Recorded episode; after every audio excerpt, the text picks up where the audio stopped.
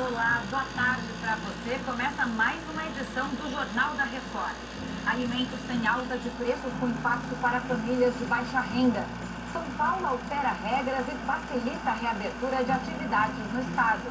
Agora, um Jornal da Record. Oferecimento empréstimo para. Escolha o melhor para seu futuro hoje.